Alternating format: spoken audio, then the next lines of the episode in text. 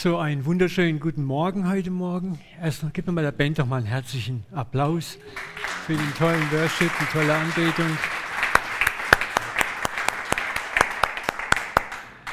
Super. Ja, wie gesagt, schön mal wieder bei euch zu sein, mit euch zu sein, hier im Prisma. Ich habe die Ehre, euch die nächsten, diesen nächsten Sonntag zu begleiten mit zwei Themen, die mit euren Werten zu tun haben. Ihr habt als Gemeinde euch Werte gegeben, Werte definieren, was man tut, was man macht, was man denkt, was man glaubt, was man ist. Und ich darf über zwei Werte reden. Heute wollen wir den Wert der Freiheit betrachten. Wir werden es gleich näher anschauen. Und nächsten Sonntag werden wir über die Leichtigkeit in Christus, Freiheit in Christus, Leichtigkeit in Christus hören, nachdenken. Ich möchte vielleicht kurz beten, Vater, wir segnen jetzt das Wort, dass es nicht bla bla bla eine Predigt mehr ist, die wir hören, dass es nicht ein Absitzen von frommen Regeln ist, sondern ich bete, dass du durch mich zu uns sprichst, dass du unser Herz anrührst, dass du Dinge neu aufschließt für uns, dass wir neue Dinge verstehen, dass unser Leben mit dir bereichert wird, gestärkt wird und dass wir hier diesen Ort ermutigt und gestärkt verlassen dürfen. Amen. Freiheit in Christus. Ich möchte mal ganz kurz definieren, was ist der Begriff in Christus. Paulus gebraucht ihn 45 Mal. Und in Christus, Christus ist nicht nur der Nachname von Jesus, sondern bezeichnet etwas, was er ist und was er war mich in Christus hineinversetzt zu sehen, und davon spricht die Bibel wieder und wieder, beendet jeden religiösen Wettlauf gegen Unwürdigkeit, Annahme bei Gott oder die Angst, ich schaffe es vielleicht nicht.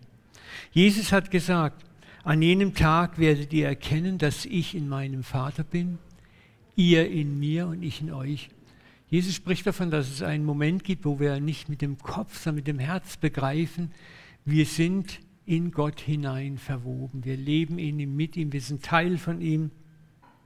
Im Römer 8, 29 sagt Paulus, die er zuvor ersehen hat, du bist zuvor ersehen und verordnet worden, dass sie gleich sein sollen dem Ebenbild seines Sohnes, auf dass derselbe der Erstgeborene sei unter vielen Geschwistern.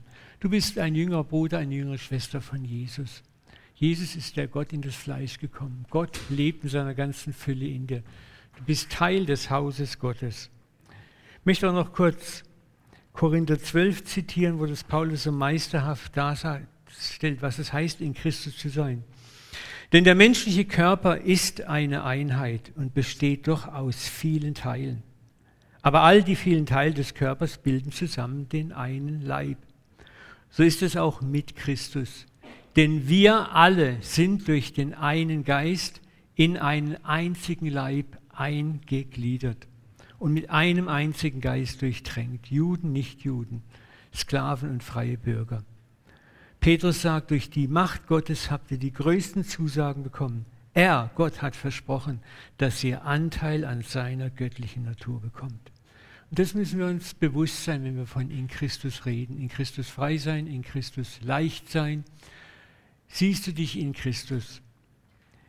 Was bedeutet es für dich, in Christus zu sein? Bist du dir deiner göttlichen Identität bewusst und lebst du darin oder lebst du als Untertan, geduckt und immer nur gebeugt vor dem Thron? Wir müssen lernen, dass wir mit Christus auf dem Thron sitzen, dass wir mit ihm schon jetzt regieren. Das ist unsere Identität. Die Frage, die sich im praktischen Leben unseres Glaubens immer wieder stellt, ist aber die, ja, wie leben wir es denn praktisch? Religion hat sehr viel mit Moral zu tun. Wie lebe ich angemessen für Gott, mit Gott? Und hier spielt die geistige Identität, die ich habe, eine ganz, ganz entscheidende Rolle. Wer ist Gott für dich? Wer ist Gott für dich? Ist er ein distanzierter, allgewaltiger Herrscher. Und jetzt müsst ihr mal ehrlich sein, dem ich vielleicht aus Angst vor Bestrafung oder Konsequenzen gehorchen muss und möchte. Dem ich in einem lebenslangen Wettlauf beweisen muss, dass ich meiner Erlösung würdig bin. Dann werde ich in einem System aus Gesetzen, Regeln, Ritualen und Opfern leben, die ich gut einhalten muss, um als Gegenleistung das zu bekommen, was ich unter Erlösung und Paradies verstehe. Es ist ein Leben in Unsicherheit, in Unfreiheit, in latenter Angst, es nicht zu schaffen, in Maskenträgerei vor anderen Gläubigen. Und allzu oft trage ich auch Masken vor meinem Gott. In der krampfhaften Vermeidung, richtig Dinge zu machen. Ich komme viel rum im Leib Christi und muss sagen, weite Teile christlicher Religionen, anderer Religionen finden genau dort statt und bringen wenig begeisterte Gläubige und auch wenig ansteckenden Glauben hervor. Und es führt uns zum ersten Wert, über den ich heute sprechen möchte. Freiheit. Ich möchte dazu als Überschrift einen klugen Ausspruch von Paulus stellen im Galaterbrief 5, 1, 13 und 14. Christus hat uns befreit, damit wir als Befreite leben. Bleibt standhaft und lasst euch nicht wieder in ein Sklavenjoch einspannen. Ihr seid zur Freiheit berufen.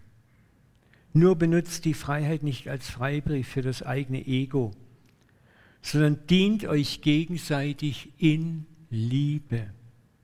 Denn das ganze Gesetz, alle zehn Gebote, alle Nebengebote, Über- und Untergebote sind erfüllt, wenn ihr das eine einzige Gebot haltet. Liebe deinen Nächsten wie dich selbst. Da werden wir heute Morgen einiges drüber nachzudenken haben. Unsere Identität ist die von Kindern Gottes. Du bist ein Sohn, eine Tochter Gottes wie Jesus. Du bist zur Freiheit berufen und nicht unter ein Gesetz. Du bist nicht zum frommen Zwang aus Angst und Furcht gerufen. Das ist das fromme Sklavenjoch, von dem Paulus schreibt, das uns freigemacht, von dem wir freigemacht wurden. Frage, was verstehen wir unter dem Begriff Freiheit als Christen? Der Begriff Freiheit ist unter Christen genauso hart umkämpft wie das Wort Gnade. Wir alle kennen diese Aussprüche. Ja, Jesus hat dich frei gemacht. Und dann freust du dich und dann kommt aber, aber. Da, da, da, da, da, da, da. Oder, ja, Gott ist gnädig, aber, aber. Es ist das so entmutigende Ja-Aber-Evangelium. Das ist so weit verbreitet in der Christenheit, das Ja-Aber-Evangelium. Ja, aber.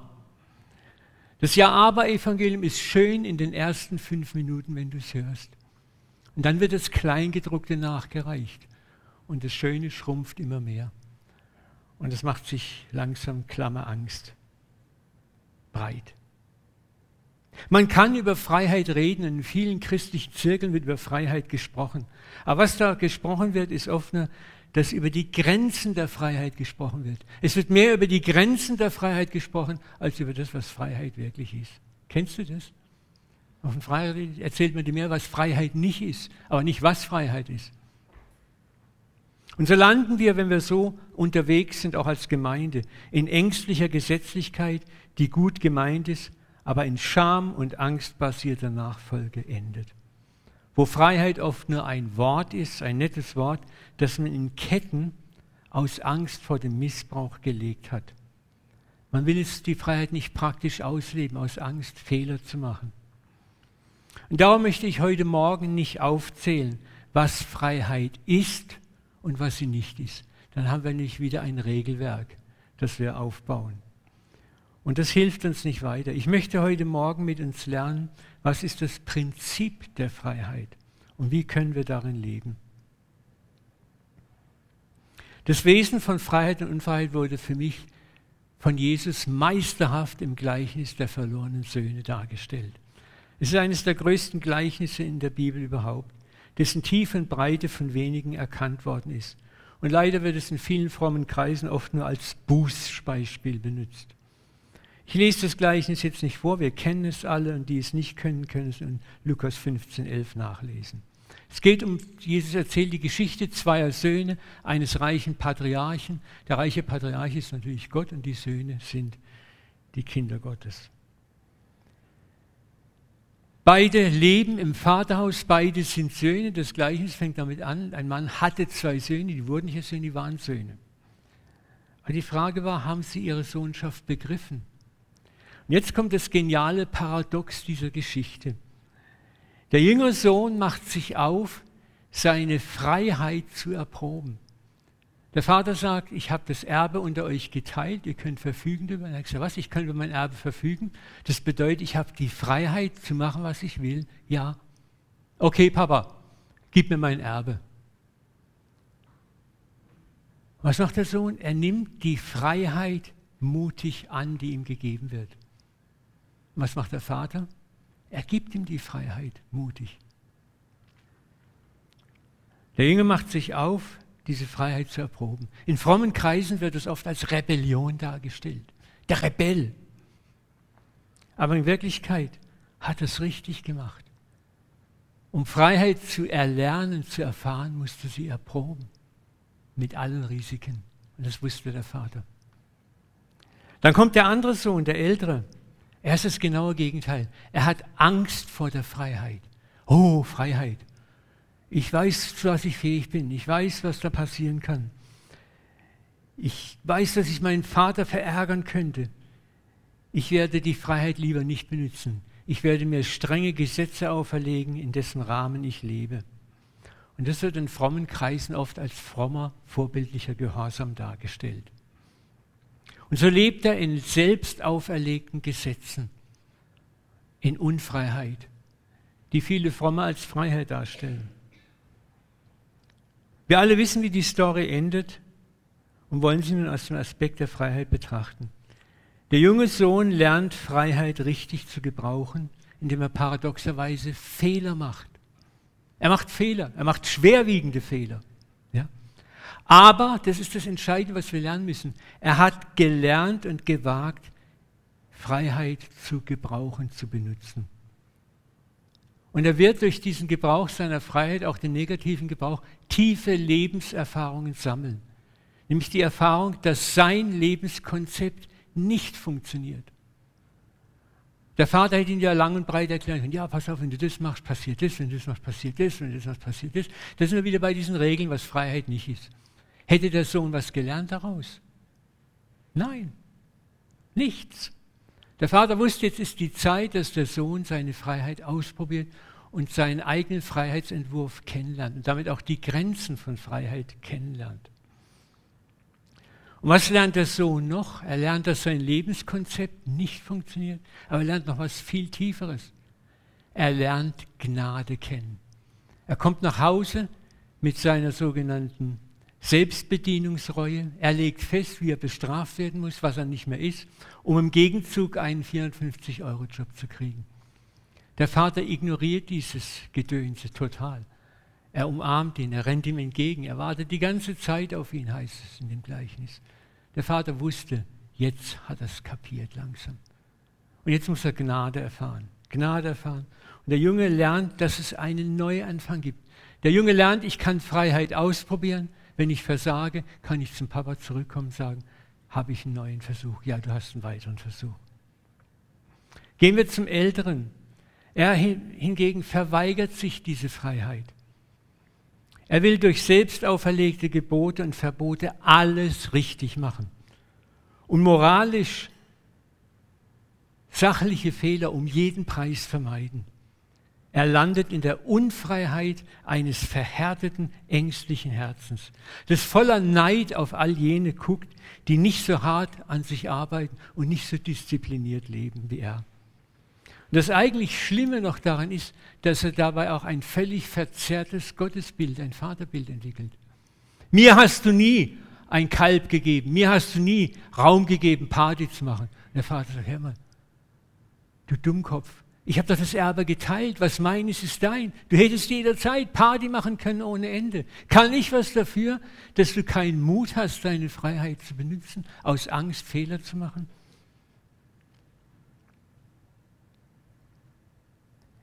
Er hat sich dem Trial-and-Error-Prinzip verweigert.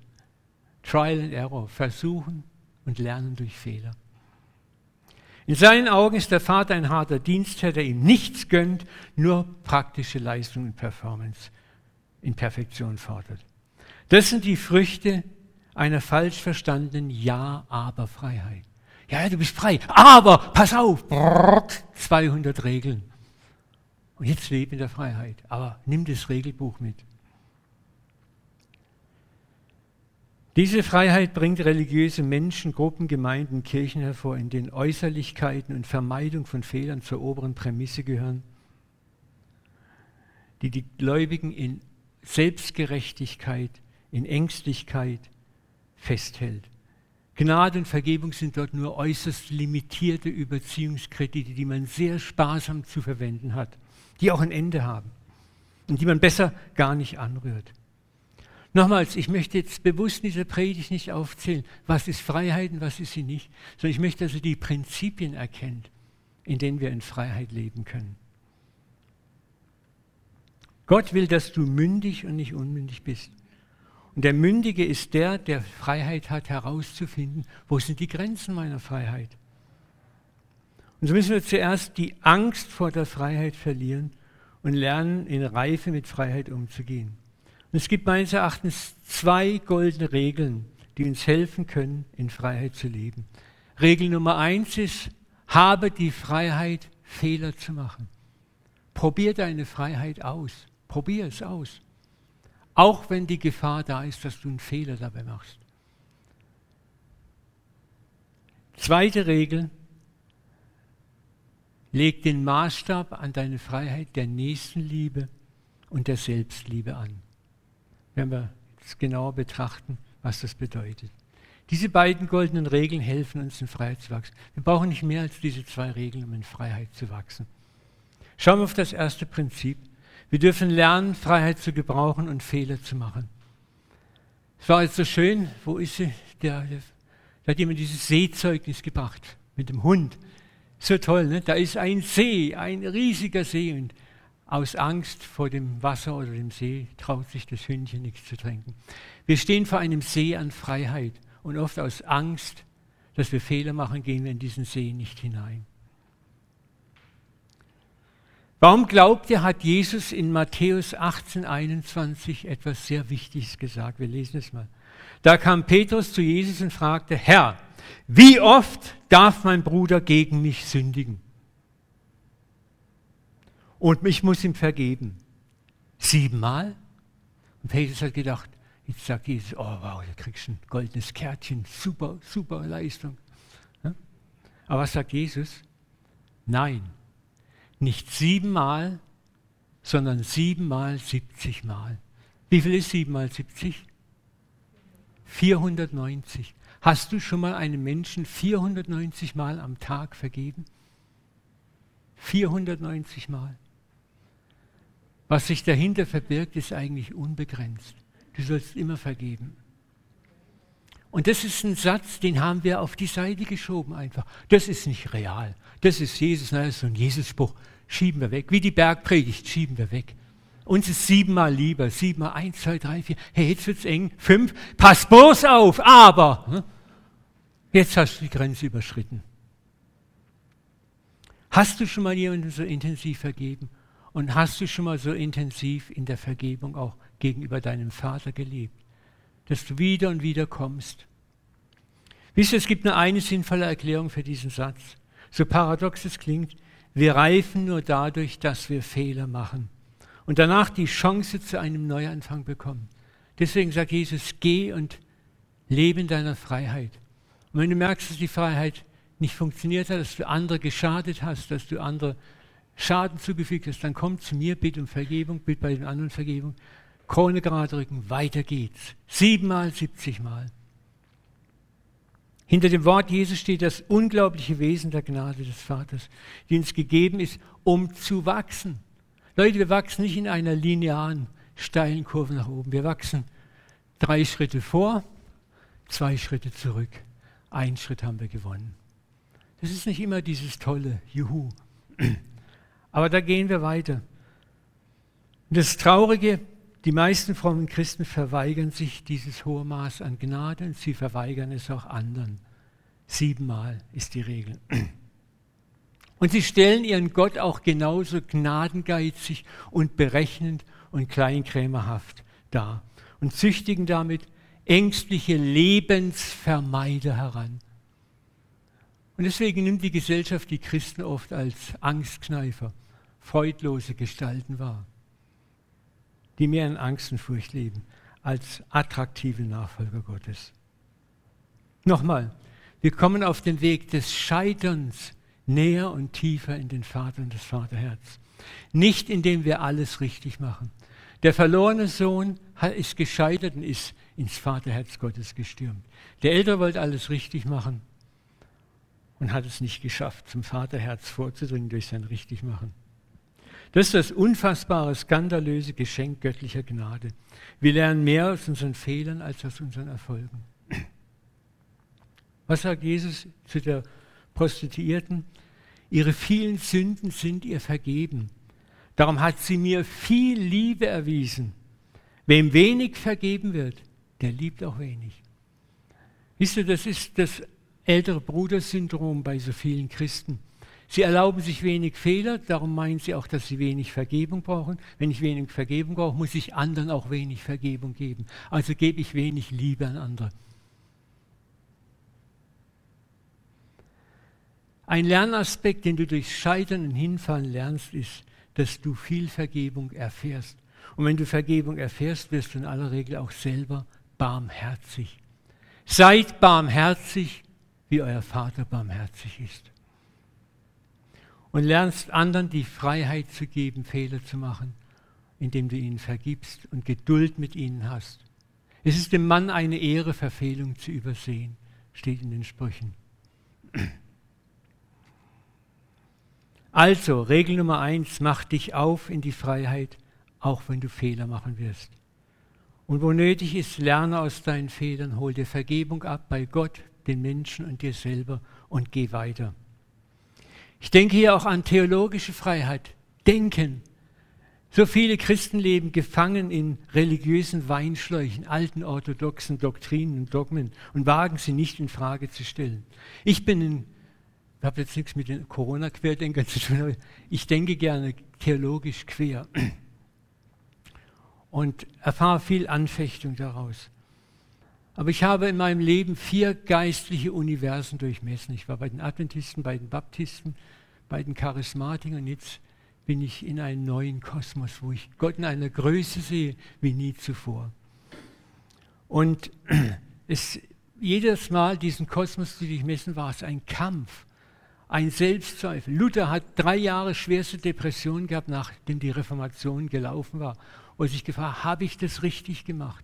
Es ist nicht einfach, in theologische Freiheit reinzukommen. Aber da macht man auch Fehler, Denkfehler, passiert auch. Aber hätte Luther keine Denkfehler gemacht oder andere Reformatoren, Propheten, wir wären immer noch irgendwo in der Orthodoxie. Als Jesus sagte, man soll sein Fleisch und Blut essen, heißt es, die Masse der Gläubigen hat ihn verlassen. Dann haben gesagt, das ist eine harte Rede, wer kann das hören? Du bist ein Irrlehrer, wo steht es in der Tora? Also auch hier ist Freiheit, auch quer zu denken.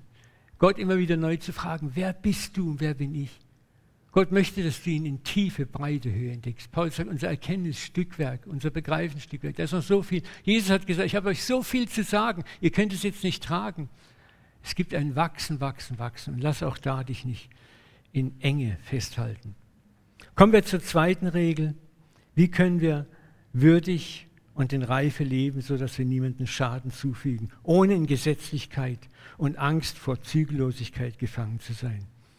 Der zweite Königsweg ist die Liebe, die Nächstenliebe und die Selbstliebe. Römer 13,9, das Gesetz sagt, du sollst die Ehe nicht brechen, du sollst nicht ermorden, du sollst nicht stehlen, du sollst dies und das nicht tun. Dieses aber und alle anderen Gebote sind in einem einzigen Satz zusammengefasst. Liebe deinen Nächsten wie dich selbst. Denn die Liebe tut dem Nächsten nichts Böses an. Darum wird durch die Liebe das ganze Gesetz erfüllt. Du brauchst keine Latte von Gesetzen und Vorschriften. Was du brauchst, ist Liebe. Selbstliebe, Nächstenliebe, Gottesliebe. Ich sage auch nicht Gottesfurcht, das ist für mich so ein negatives Wort. Ich rede von Gottes Liebe. Ich möchte ihn nicht fürchten, ich möchte ihn lieben. Simpel gesprochen hört meine Freiheit da auf, wo die Freiheit und Würde meines Nächsten beginnt. Und das erfordert Denken und nicht ein Gesetzbuch mit mir rumtragen. Da steht es aber so und das darf ich machen. Ne? Ich liebe kubanischen, dominikanischen Rum und Zigarren und ich genieße es. Aber wenn ich jetzt mal eingeladen wäre bei einer frommen Gruppe, wo ich weiß, die trinken keinen Alkohol, die rauchen auch überhaupt nicht, gar nicht, nicht mehr Zigarren, dann würde ich nicht sagen, so, jetzt zeige ich euch mal, was Freiheit ist. Bom, bom. Sondern dann habe ich Liebe und reagiere entsprechend. Und so ist es auch mit anderen Dingen. Wenn ich theologisch, geistig frei bin, ich komme in einen Raum, wo Menschen sind, die einfach noch nicht diese Freiheit kennen und verstehen, da fange ich nicht an und sage, jetzt sage ich dir mal, wie es richtig ist und knall dir ein paar Wahrheiten vor den Latz. Die Liebe, Jesus hat Liebe geübt, als den Jüngern sagt, ich habe euch noch so viel zu sagen, ihr könnt es jetzt nicht verstehen. Also, wenn du etwas tun möchtest in deiner Freiheit, dann frage dich zunächst immer, möchtest du genauso behandelt werden, wie du deinen Nächsten jetzt behandelst? Handelst du in echter Liebe und Respekt und möchtest niemandem bewusst Schaden zufügen, auch dir selber nicht? Paulus sagt in 1. Korinther 6,12, alles ist mir erlaubt, aber nichts soll Macht über mich haben. Es gilt auch für Dinge, wo ich Freiheit habe, Dinge zu gebrauchen, wo ich überlegen muss, macht es mich süchtig, abhängig, egal was es ist. Wenn es so ist, dann muss ich auch da beginnen, an mir zu arbeiten. Aber ich brauche kein Gesetzbuch dafür, ich brauche die Selbstliebe. Unsere Verantwortung in Freiheit zu leben ist also kein Regelwerk, dies und dieses Freiheit, dies und dieses nicht, sondern Mut in Freiheit zu gehen, Mut die Fehler anzuschauen, Mut die Fehler zu korrigieren und zu schauen, ist das, was ich jetzt tue, für mich und andere gut. Das erfordert immer wieder Reife und innere Arbeit und die mögen viele nicht gerne. Vielen ist ein Gesetzbuch lieber, wo ich reingucke, ein Kochbuch. Wo steht es geschrieben? Lass mich am Ende noch einen klugen Gedanken von Paulus betrachten. Wer alles ist, darf den nicht verachten, der nicht alles ist. Wie kommst du dazu, den Diener eines anderen zur Rechenschaft zu ziehen? Ob er mit seinem Tun bestehen kann oder nicht, geht nur seinem Herrn etwas an. Und er wird bestehen, denn sein Herr ist in der Lage, dafür zu sorgen. Der eine hebt bestimmte Tage hervor, der andere hält jeden Tag gleich. Jeder soll mit seiner Überzeugung vor Gott stehen. Hier geht es um die vielen Freiheiten nochmal, die andere vielleicht betreffen. Richte andere nicht in ihrer Freiheit. Und wo der andere mit deiner Freiheit verletzt, prüf dich mal, ob du Liebe genug hast zu sagen, okay, in dem Moment verzichte ich mal darauf. Ich muss vor dem meine Freiheit nicht ausleben. Das sind Dinge wie Alkoholverbot, Kopftuch, Kleiderordnung, Rauchen und so weiter und so fort. Jeder ist vor Gott selbst verantwortlich.